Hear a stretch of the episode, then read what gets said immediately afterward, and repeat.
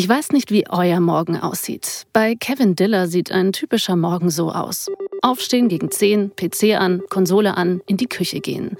Zum Frühstück gibt's das, was am schnellsten geht. Eine Scheibe Weißbrot, Salami. Keine Butter, die kostet nur Zeit. Dann geht's wieder ab vor die Xbox. So macht er das jeden Tag, auch heute, am 15. April 2015. Es ist ein Mittwoch, unter der Woche. Kevin ist 17, er müsste eigentlich in der Schule sein. Aber darauf hat er immer öfter keine Lust. Auch heute wieder nicht.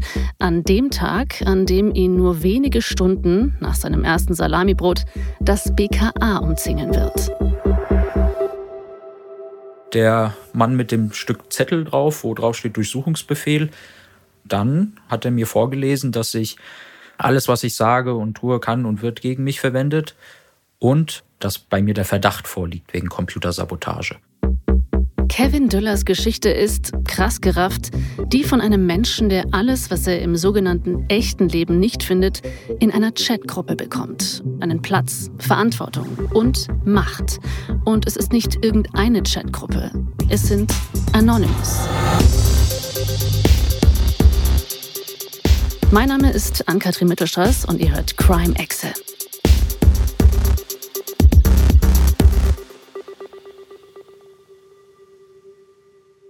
Der Tag, an dem wir eben waren. Kevin steht auf, Toast, Salami.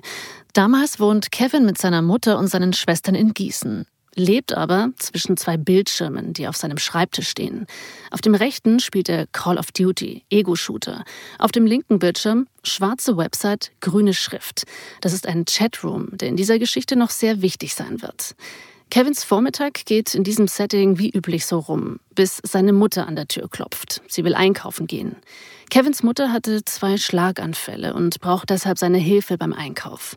Er zieht sich was rausgehtaugliches an, Hoodie, Jeans, los geht's. Aber draußen vor dem Haus fällt den beiden etwas auf. Zwei Kombis mit abgedunkelten Scheiben und Berliner Kennzeichen im Hof geparkt. Die Kombis stehen da sonst nicht, also irgendwas ist komisch, das fällt Kevin gleich auf. Sind davon ausgegangen, dass die zu irgendjemandem rein wollen, der Drogen verkauft oder sowas. Kevins Mutter schickt ihn also erstmal wieder ins Haus, damit er schaut, was da los ist. Ich hochgelaufen, langsame Schritte, schau nach oben und die waren in einer Formation, wie ich sie nur aus Filmen kenne. Also zwei vorne ähm, an der Tür zwei in einem Flur, zwei im Flur und ich kann nur erahnen, dass die anderen zwei vor einer Haustür standen. Schaut, äh, was die Herren da machen. Ähm, haben mich zwei der Beamten fixiert mit ihren Augen. Und äh, ich natürlich als damals 17-Jähriger war natürlich total erstmal paralysiert. Das wäre ich auch, wären wir wahrscheinlich alle. Es ist ja wirklich wie im Film. Da stehen etwa sechs Männer, komplett ausgerüstet mit Uniform und Waffe und suchen jemanden, den Kevin kennt, einen seiner Nachbarn. Bin raus vor die Tür und dann habe ich nur gemerkt, dass sie alle runterkamen. Haben meine Mutter so ein wenig zur Seite und ich bin umzingelt worden. Einmal so im Halbkreis um mich herum und dann äh, wie sonst auch nur in, in Filmen von mir vorher bekannt. Jetzt erst wird Kevin klar, Moment mal, diese Männer suchen überhaupt nicht jemanden, der über mir wohnt, sie suchen mich. Der Mann mit dem Durchsuchungsbefehl hat mich gefragt, wie ich heiße, ob ich Kevin Düller bin. Ich sage, ja. Ähm, und dann ähm, hat er mir vorgelesen, dass bei mir der Verdacht vorliegt wegen Computersabotage. Und die daraufhin einen Durchsuchungsbefehl des Amtsgerichtes haben und wollten in die Wohnung rein. In dem Ermittlungsverfahren gegen Kevin Jan Düller, geboren am 16.12.1997 in Gießen, wohnhaft in Staatsangehörigkeit Deutsch, wegen Verdachts der Computersabotage, wird die Durchsuchung der Wohnung mit allen Nebenräumen, eventuell vorhandener Geschäftsräume und des sonstigen umfriedeten Besitztums des Beschuldigten in sowie seiner Person und der ihm gehörenden Sachen, einschließlich Kraftfahrzeuge, angeordnet.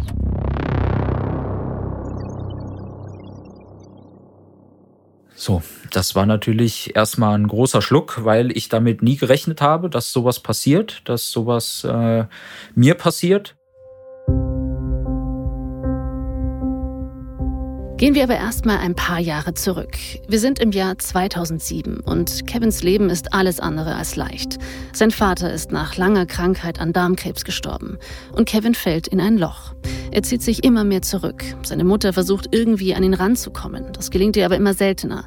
So geht es ein paar Jahre und schließlich 2010 kauft seine Mutter ihm eine Xbox.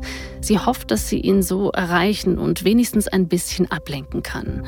Und das funktioniert. Es beginnt eine Phase in Kevins Leben, von der er heute sagt, es ist so, als hätte ich einfach einen riesen Tag gehabt und ähm, der sich immer wieder wiederholt hat und wiederholt hat und wiederholt wird.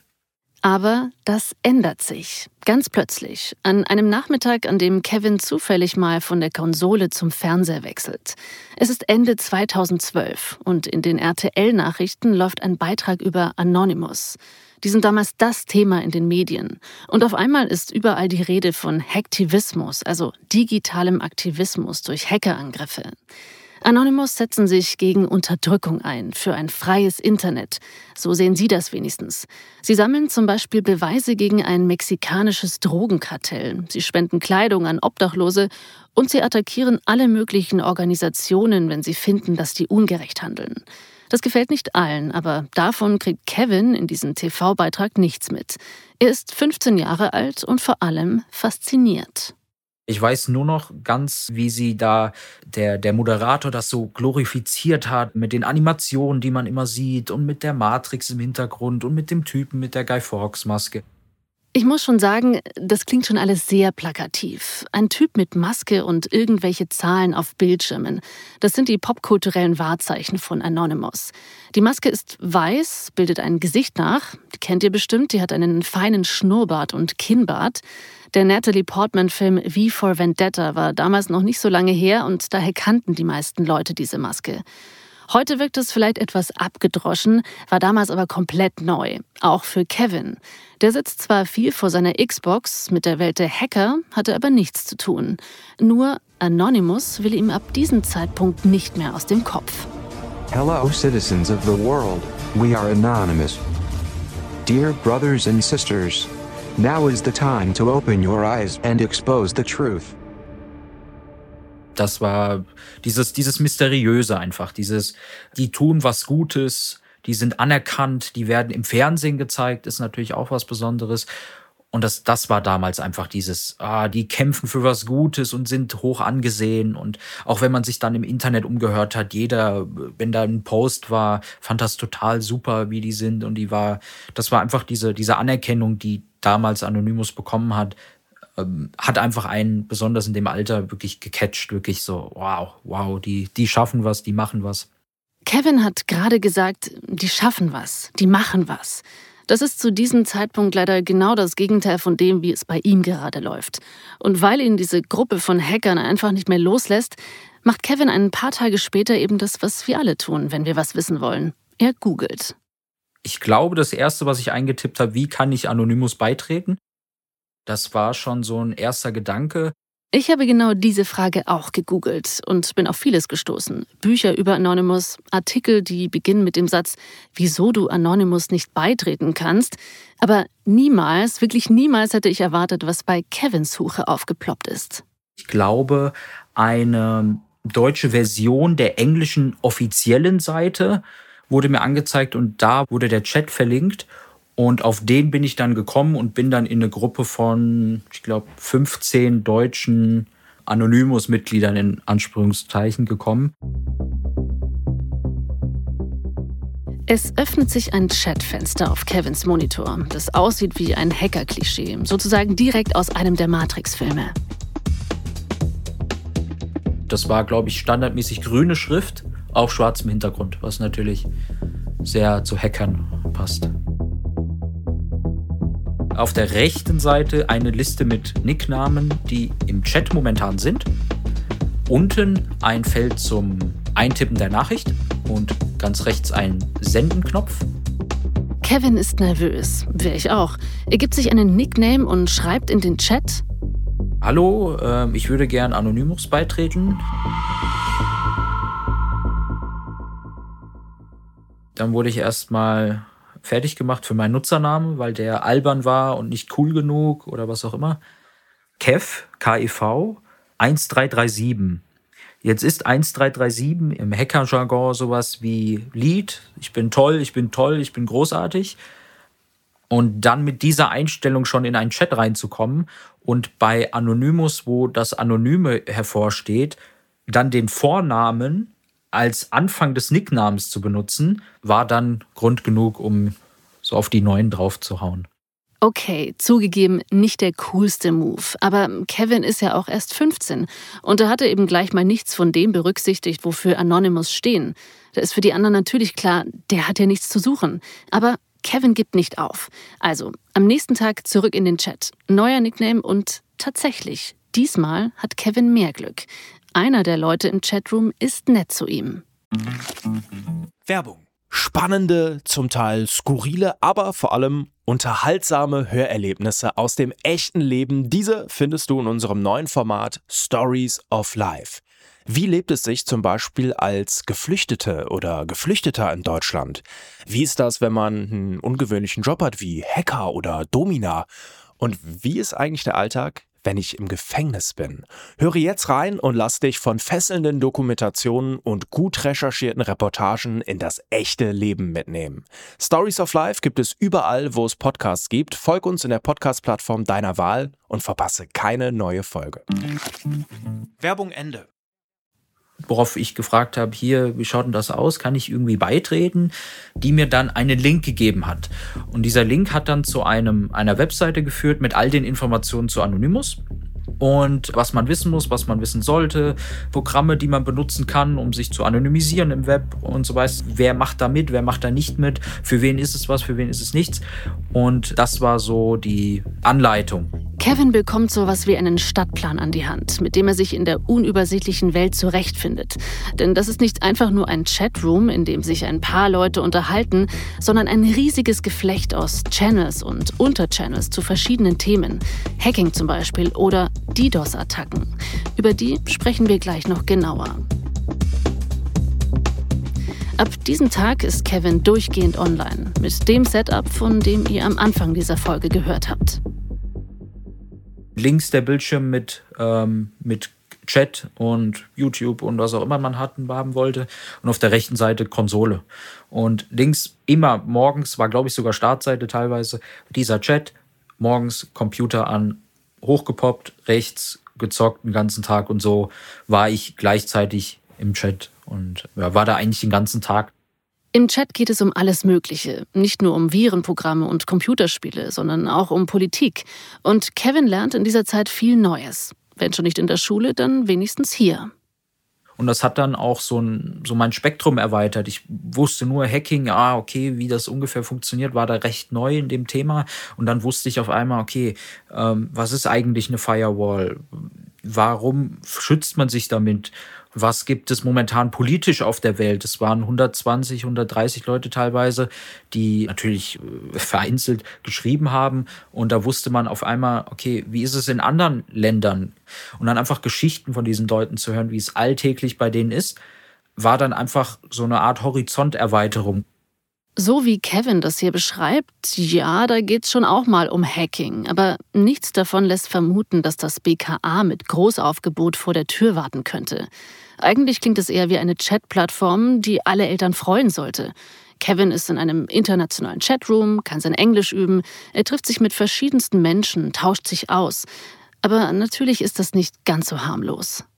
Also es war so, ich bin jetzt Teil von etwas, weil es war so eine ganz eigene Dynamik. Es gab da Menschen, wo man gemerkt hat, okay, die sind irgendwie, die haben hier das Sagen.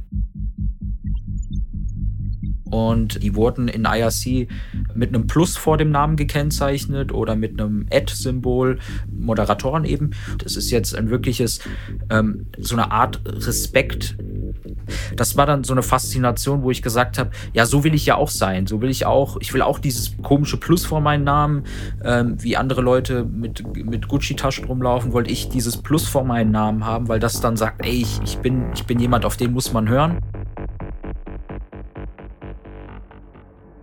Kevin will Respekt und dafür braucht er so ein Plus vor seinem Chatnamen. Quasi der blaue Haken, wie ihr ihn vielleicht von Twitter oder Instagram kennt. Also überlegt Kevin in den nächsten Wochen, wie er an dieses Plus kommen könnte. Und so viel kann ich euch an dieser Stelle schon verraten, Kevin wird weit mehr als ein Plus bekommen. Es gab einen speziellen Channel, er war nur dafür da, Leute zu rekrutieren, Leute was an die Hand zu geben. Das, was damals mit mir gemacht wurde auf Deutsch, gab es in unzähligen anderen Sprachen übersetzt. Und diese Anleitungen, was ist Anonymous, für was, für was steht man, für welche Tools gibt es, unzählige Sprachen und in diesem Channel wurde das verteilt. Greetings, citizens of the world. We are anonymous. Und dann kam Operation ISIS. Operation ISIS continues. First, we need to clarify a few things. We are Muslims, Christians, Jews. We are hackers, crackers, hacktivists, fishers, agents, spies, or just the guy from next door. We are students, Operation ISIS. Das ist zu dieser Zeit eine Aktion, bei der Mitglieder von Anonymous die Social-Media-Accounts von IS-Terroristen lahmlegen. Denn der IS rekrutiert damals ziemlich erfolgreich über die sozialen Netzwerke Leute. Anonymous findet, die Terroristen sollen nicht so einfach ihre Propaganda verbreiten können und Geld auftreiben, überhaupt soziale Medien als Netzwerk nutzen. Im Grunde ist Operation ISIS also ein Angriff von Hackern gegen diejenigen, die wirklich niemand mag. Terroristen.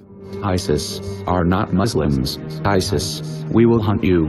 Take down your sites, accounts, emails, and expose you. From now on, no safe place for you online.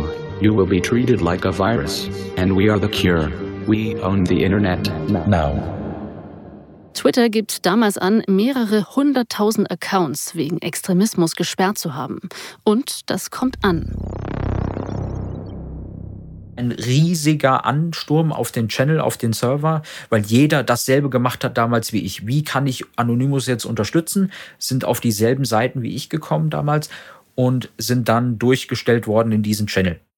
Die Leute feiern Anonymous, wollen, genau wie Kevin ein paar Jahre vorher, mitmachen und strömen also in Massen in den Chat. In diesem Durcheinander wird Kevin so etwas wie ein Aufpasser. Und dann wurde gesagt, ja, hier, wie schaut's denn aus? Wir brauchen jemanden, der hier so ein bisschen aufräumt, wenn hier jemand kommt und Stress macht oder was auch immer. Bitteschön, hast dein. Das war dann erst Plus, also das ist so ein, so ein kleiner Aufstieg. Kevin hat es geschafft. Ein Plus vor dem Namen und eine verantwortungsvolle Aufgabe. Kevin ist endlich ein wichtiges Mitglied von Anonymous. Aber das alleine reicht ihm schnell nicht mehr aus. Und als sich also eine Gelegenheit ergibt, noch tiefer bei Anonymous einzusteigen, zögert Kevin nicht lange. Es gab jemanden, der äh, hieß nur X. Das war jemand, der war recht neu in dem Chat, was man im Nachhinein natürlich dann noch mal so die, die Alarmglocken läuten lassen sollte. Ähm, aber er hat Zugriff zu diesem Netz gehabt. Was das im Endeffekt überhaupt für ein Netz war und was da genau hinterlief, weiß ich bis heute nicht.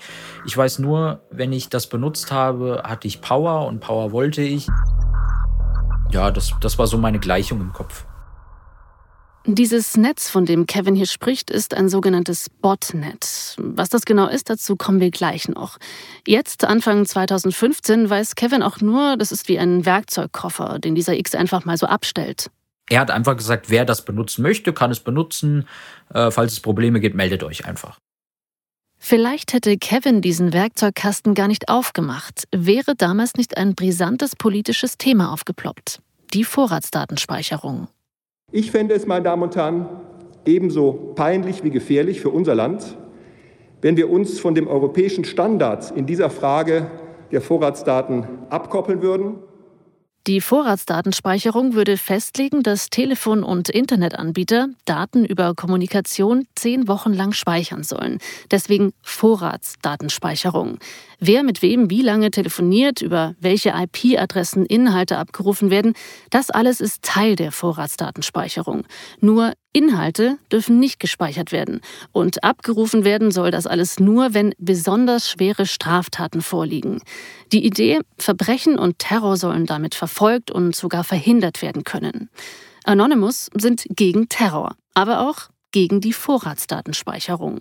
Wir möchten so viele Menschen wie möglich dazu bewegen, sich gegen die anstehende Vorratsdatenspeicherung in Deutschland zu wehren. Es geht die Regierung nichts an, mit wem man telefoniert oder E-Mails schreibt. Und damit Deutschland zu einem sicheren Hafen für Schwerverbrecher und Terroristen machen würden, meine Damen und Herren. Mit einer Vorratsdatenspeicherung setzt die deutsche Regierung jeden Bürger unter Generalverdacht, ein Verbrecher oder Terrorist zu sein.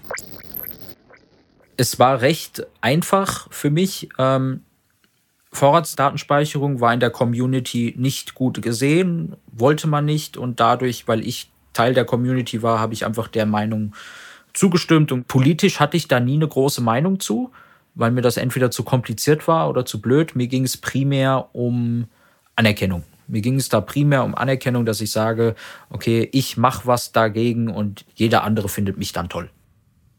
Das klingt nach keiner guten Mischung. Kevin, der eigentlich nicht so genau weiß, um was es geht, der aber die Anerkennung sucht, die er im restlichen Leben nicht findet, und dieser mysteriöse Werkzeugkoffer, der jetzt vor ihm steht.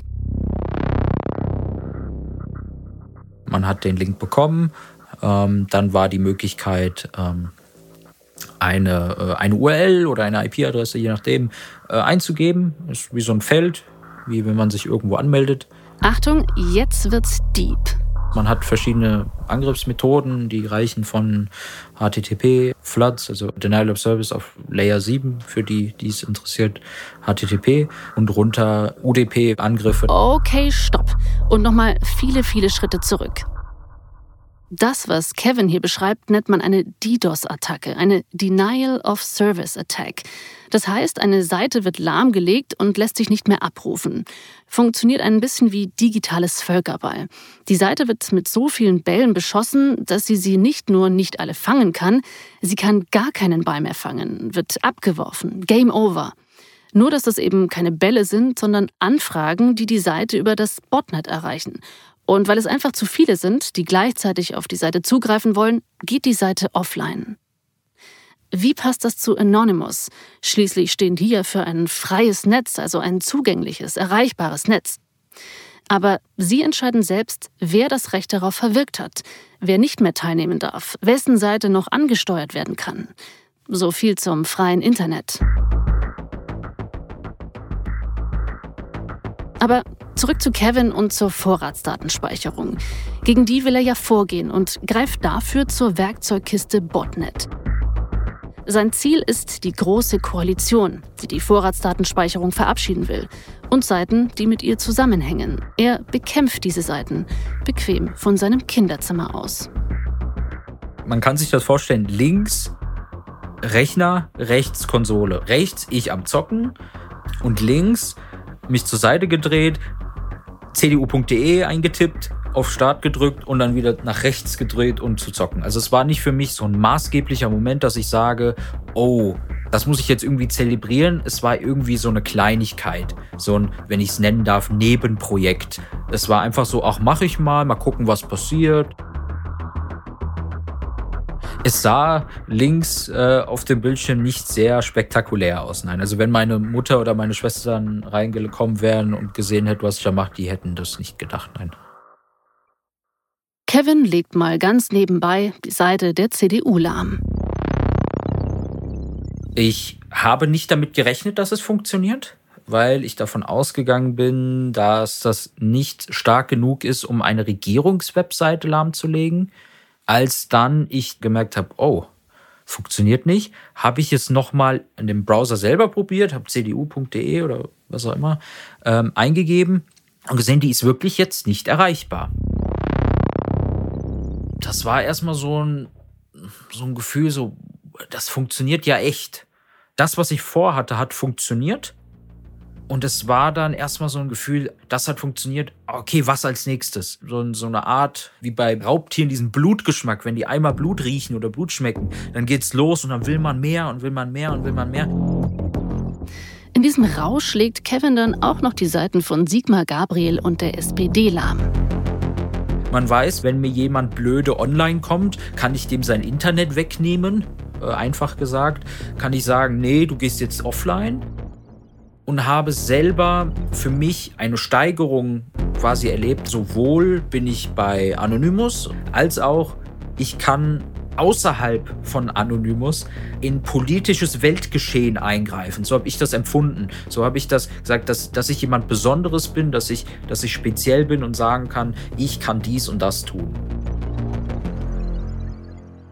Eigentlich müsste Kevin ja jetzt ziemlich zufrieden sein. Schließlich hat er sich so lange nach diesem Gefühl gesehnt.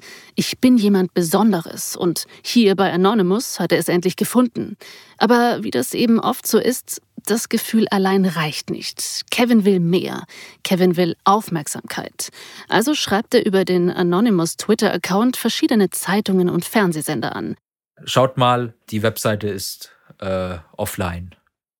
Irgendwie skurril. Da macht Kevin was Illegales, er legt Websites lahm und dann ruft er quasi, Huhu, hier drüben, schaut mal, was ich gemacht habe.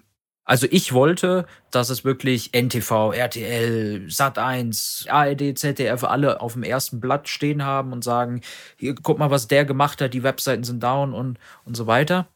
Nur tatsächlich passiert nichts.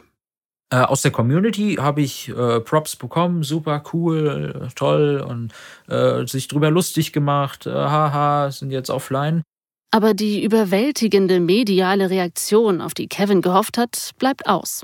Nur ein kleiner Blogger schreibt über die Attacke. Aber auch das ist nicht so, wie Kevin sich das vorgestellt hat. Er hat gesagt, dass es Jungenstreich ist und dass es ja keine Lösung ist dagegen mit der Vorratsdatenspeicherung und doch wie albern das ist. Und das war die einzige mediale Reaktion, die ich auf meine Aktion bis dahin bekommen habe. Ja. Jungenstreich und albern. Das ist ein ziemlicher Bummer für Kevin. Er ist doch Teil von Anonymous, von denen, die gegen ISIS vorgehen. Die spielen keine Streiche, die packen an. Ich wollte die Anerkennung haben, weil das mir irgendwann nicht mehr gereicht hat in der Community, sondern ich wollte noch mehr und noch weiter die Anerkennung haben. Kevin ist enttäuscht. Aber was bleibt ihm anderes übrig, als die Enttäuschung runterzuschlucken und weiterzumachen? Man konzentriert sich dann auf andere Sachen, hauptsächlich aufs Zocken und äh, nebenbei so ein bisschen ISIS bekämpfen. Und dann irgendwann kam dann der April 2015 und dann die böse Erwachung. April 2015. Ihr erinnert euch, da hat unsere Folge begonnen. Kevin ist mit seiner Mutter auf dem Weg zum Einkaufen, da umzingelt ihn plötzlich das BKA und wirft ihm Computersabotage vor. Die Medien haben zwar nicht über Kevins Attacke berichtet, dem Bundeskriminalamt ist aber nicht entgangen, dass die GroKo-Seiten plötzlich offline waren. Das BKA hat also ermittelt und ist auf Kevin gestoßen. Die Beamten haben jetzt also einen Durchsuchungsbeschluss und wollen Kevins Zimmer sehen. Und Kevin rennt nicht weg oder bestreitet irgendwas, sondern führt die Polizisten ganz brav in die Wohnung, wo sie sein Zimmer durchsuchen weil aufgrund von Tatsachen zu vermuten ist, dass die Durchsuchung zur Auffindung von Beweismitteln und Einziehungsgegenständen, nämlich Computer, Desktop, Laptop, Notebook, Tablet, nebst Monitor, Tastatur, Maus und Verkabelung sowie Modem und Router, internetfähige Mobiltelefone nebst Zubehör, Ladegerät, Dockingstation, Unterlagen, Notizzettel mit Passworten etc. führen wird. Paragraphen 102, 105 Strafprozessordnung. Am Ende nehmen sie Kevins Computer mit, seine Xbox und ihn selbst. Kevin und seine Mutter steigen also zusammen in einen dieser Kombis mit den dunklen Scheiben, die ihnen gerade noch so komisch vorgekommen sind, und fahren auf die Wache. Diese Fahrt wird Kevin wahrscheinlich niemals vergessen. Grusel, also es war sehr, sehr, sehr, sehr beengend. Als wir weggefahren sind, stand auch meine ältere Schwester am Balkon und war total neben der Spur. Die hat das zum Teil miterlebt, als sie dann später von der Schule kam. Furchtbar. Also es war ein Moment, wo man gesagt hat, ich bin jetzt dran schuld, dass jeder andere um mich herum wirklich gerade eine, nicht nur eine kleine Inconvenience hat, sondern wirklich der Person geht es richtig übel. Der Person geht es richtig schlecht. Kevin merkt zum ersten Mal, dass was er tut, das macht was mit seiner Familie. Und dann das bei meiner Mutter zu sehen, die ich natürlich sehr liebe und ich sie dann sehe, wie sie schon gebeutelt durch Krankheit und so weiter, dann jetzt auch noch mit dem Bundeskriminalamt und mit der Polizei äh, zu tun haben muss, ähm, ist furchtbar. Das war, das war zu dem Moment, das, das war Scham, das war, das war einfach nur ein sehr ekelhaftes Gefühl. Das, was ihm vorgeworfen wird, war für ihn ja eigentlich nur ein bisschen Copy-Paste. Zack, ist eine Website lahmgelegt. Aber ein paar Monate später bedeutet das viel mehr. Das hier, das ist der Moment, in dem er merkt, so kann das nicht weitergehen. Ich weiß, dass meine Mutter gemerkt hat, dass ich komplett starr in der Welt rumschaue und meine Hand gehalten hat, ganz kurz, und so draufgeklopft hat, so auf die Art hier, wie kriegen das hin? Auf der Wache wird Kevin dann zwei Stunden lang verhört. Ich wurde auch polizeilich aufgenommen, also wirklich mit Schild vor, ähm, vor einem Hintergrund und Fingerabdrücke und alles. Und es ist, ist so surreal, dass man es einfach durchlebt, aber nicht wirklich im Moment ist. Es ist wie, wie ein Film, als würde man sich einen Film anschauen. Und ähm, es war auf jeden Fall Hilflosigkeit, weil man einfach geleitet wurde von den Beamten durch diesen Prozess. Kevin ist erstmal völlig überfordert von der ganzen Situation. Ist ja klar. Immerhin darf er nach ein paar Stunden auf der Wache mit seiner Mutter wieder nach Hause. Wir haben zusammen erstmal durchgeatmet, weil das war für uns so ein, waren so für uns so, ich bin raus aus der Wache und dann erstmal so, so ein wirklich so ein erleichterndes, jetzt ist es erstmal vorbei, wir müssen mal drüber reden und dann glaube ich sogar sind wir um die Ecke gegangen und haben uns bei einem Imbiss erstmal was zu essen geholt. Vorbei ist das Ganze aber natürlich noch nicht. Ganz im Gegenteil. Am nächsten Tag haben die ersten Medien darüber berichtet. Das erste, was ich gesehen habe oder mir gesagt wurde, dass meine Schwester von NTV einen Ticker aufs Handy bekommen hat, wo drin stand äh, Tenor GroKo Hacker, äh, 17-Jähriger aus Gießen wird gesucht, wird ge, äh, wurde wurde wurde Wohnung durchsucht, irgendwas in dem Tenor. Die großen Medien, die kein Interesse daran hatten, als Kevin sie darauf hingewiesen hat, wie er Webseiten lahmgelegt hat, diese Medien finden das jetzt plötzlich doch berichtenswert und nennen ihn sogar den GroKo-Hacker, obwohl Kevin genau genommen ja nie etwas gehackt hat. Da geht er also doch noch in Erfüllung, der Traum von der Aufmerksamkeit. Oder? Nicht wirklich, denn klar, so hat Kevin sich das nicht vorgestellt, weil so filmreif das Ganze bis jetzt war mit dem BKA und der Vernehmung, in dem Prozess, der jetzt auf ihn zukommt, vertritt ihn kein Staranwalt von Anonymous. Dabei könnte er den gut gebrauchen, denn Kevin droht im schlimmsten Fall wegen Landfriedensbruch angeklagt zu werden. Ganz schön heftig. Zum Glück wird recht schnell klar, dass es so weit nicht kommen wird. Aber der Vorwurf der Computersabotage bleibt. Auf Computersabotage steht auch Gefängnis im schlimmsten Fall. Und mit dem Status bin ich dann auch in die Gerichtsverhandlung mit meiner Anwältin gegangen. Ähm, die hat aber gesagt, es wird eher weniger und weniger. Also da war so die, die Erwartungshaltung war dann relativ gedämpft. Also es war nicht mehr so, dass ich sage, okay, ich muss für immer in den Knast. Ich bin davon ausgegangen, Sozialstunden. Ähm, wurde mir auch so von der Jugendgerichtshilfe gesagt. Die gehen davon aus, dass es äh, Sozialstunden werden und vielleicht noch eine Geldstrafe. Dann passiert aber etwas ganz anderes. Etwas, auf das Kevin nicht vorbereitet war. Also es war sehr, ein sehr tolles Gespräch mit der Richterin und mit dem Staatsanwalt. Die haben sich mit mir zusammengesetzt, haben gesagt, hier, ähm, wir sehen, dass du geläutert bist, dass du realisierst, was da passiert ist. Wir sehen, dass du ähm, aha, einen Anwalt hast. Die Anwältin, die arbeitet auch nicht umsonst. Das heißt, äh, so eine kleine Eigengeldstrafe hast du schon. Schaden ist im Endeffekt außer, dass Mühlen malen mussten und dass die Admins vielleicht ein bisschen arbeiten mussten, ist da nichts mit bei rumgekommen und die haben gesagt, nutze es, lerne daraus und haben dann gesagt, Verwarnung ist in Ordnung. Wie krass muss das für Kevin gewesen sein? Er ist freigesprochen. Dass es dann mit einer Verwarnung ist, war ich da wirklich sehr dankbar. Ich war wirklich damals schon in einem Zustand, wo ich wirklich sehr weit sozialisiert war, dass ich wirklich schon sehr viele soziale Schritte gemacht habe in Richtung normalem Leben. Und da war ich natürlich sehr dankbar dafür, dass mir dann nicht noch irgendwie Sozialstunden oder Geldstrafen im schlimmsten Fall dass da irgendwie mein, mein Leben noch zusätzlich davon beeinträchtigt wurde, war ich natürlich überglücklich. Bin dann mit meiner Mutter nach Hause. Ähm, super Gefühl, klar. Das ganze Wissen, das er sich bei Anonymous raufgeschafft hat, das nutzt er übrigens trotzdem bis heute. Aber für die andere Seite. Kevin ist mittlerweile Assistent für Informationsverarbeitung und macht eine Ausbildung zum Fachinformatiker für Systemintegration. Außerdem spricht er mit Medien. Er will aufklären über seine Zeit bei Anonymous. Wie aus einem einsamen Teenie mit Wunsch nach Anerkennung der Kroko-Hacker wurde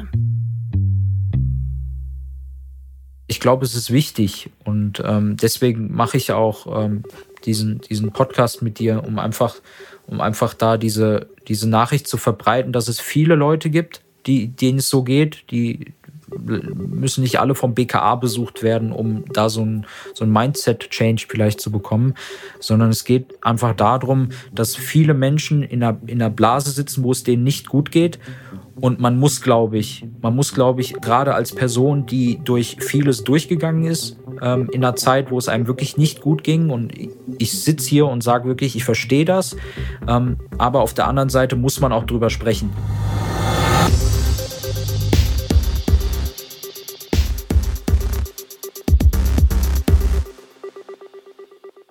Wenn du dich wie Kevin damals allein fühlst und jemanden zum Reden suchst, wende dich an die Internetsuchthilfe oder andere Beratungsstellen. Das war Crime Exe. Mein Name ist Ann-Kathrin Mittelstraß. Reporter dieser Geschichte war Niklas Gramann. Redaktion und Regie Niklas Gramann und Konstanze Radnoti. Mit Unterstützung von Leopold Zag. Audioproduktion Christoph Tampe. Produzent Reinhard Röde. Redaktion FAIO Tristan Lehmann. FAIO Gesamtleitung Luca Hirschfeld und Tristan Lehmann. Crime Exe ist eine Produktion von Ikone Media im Auftrag von FAIO.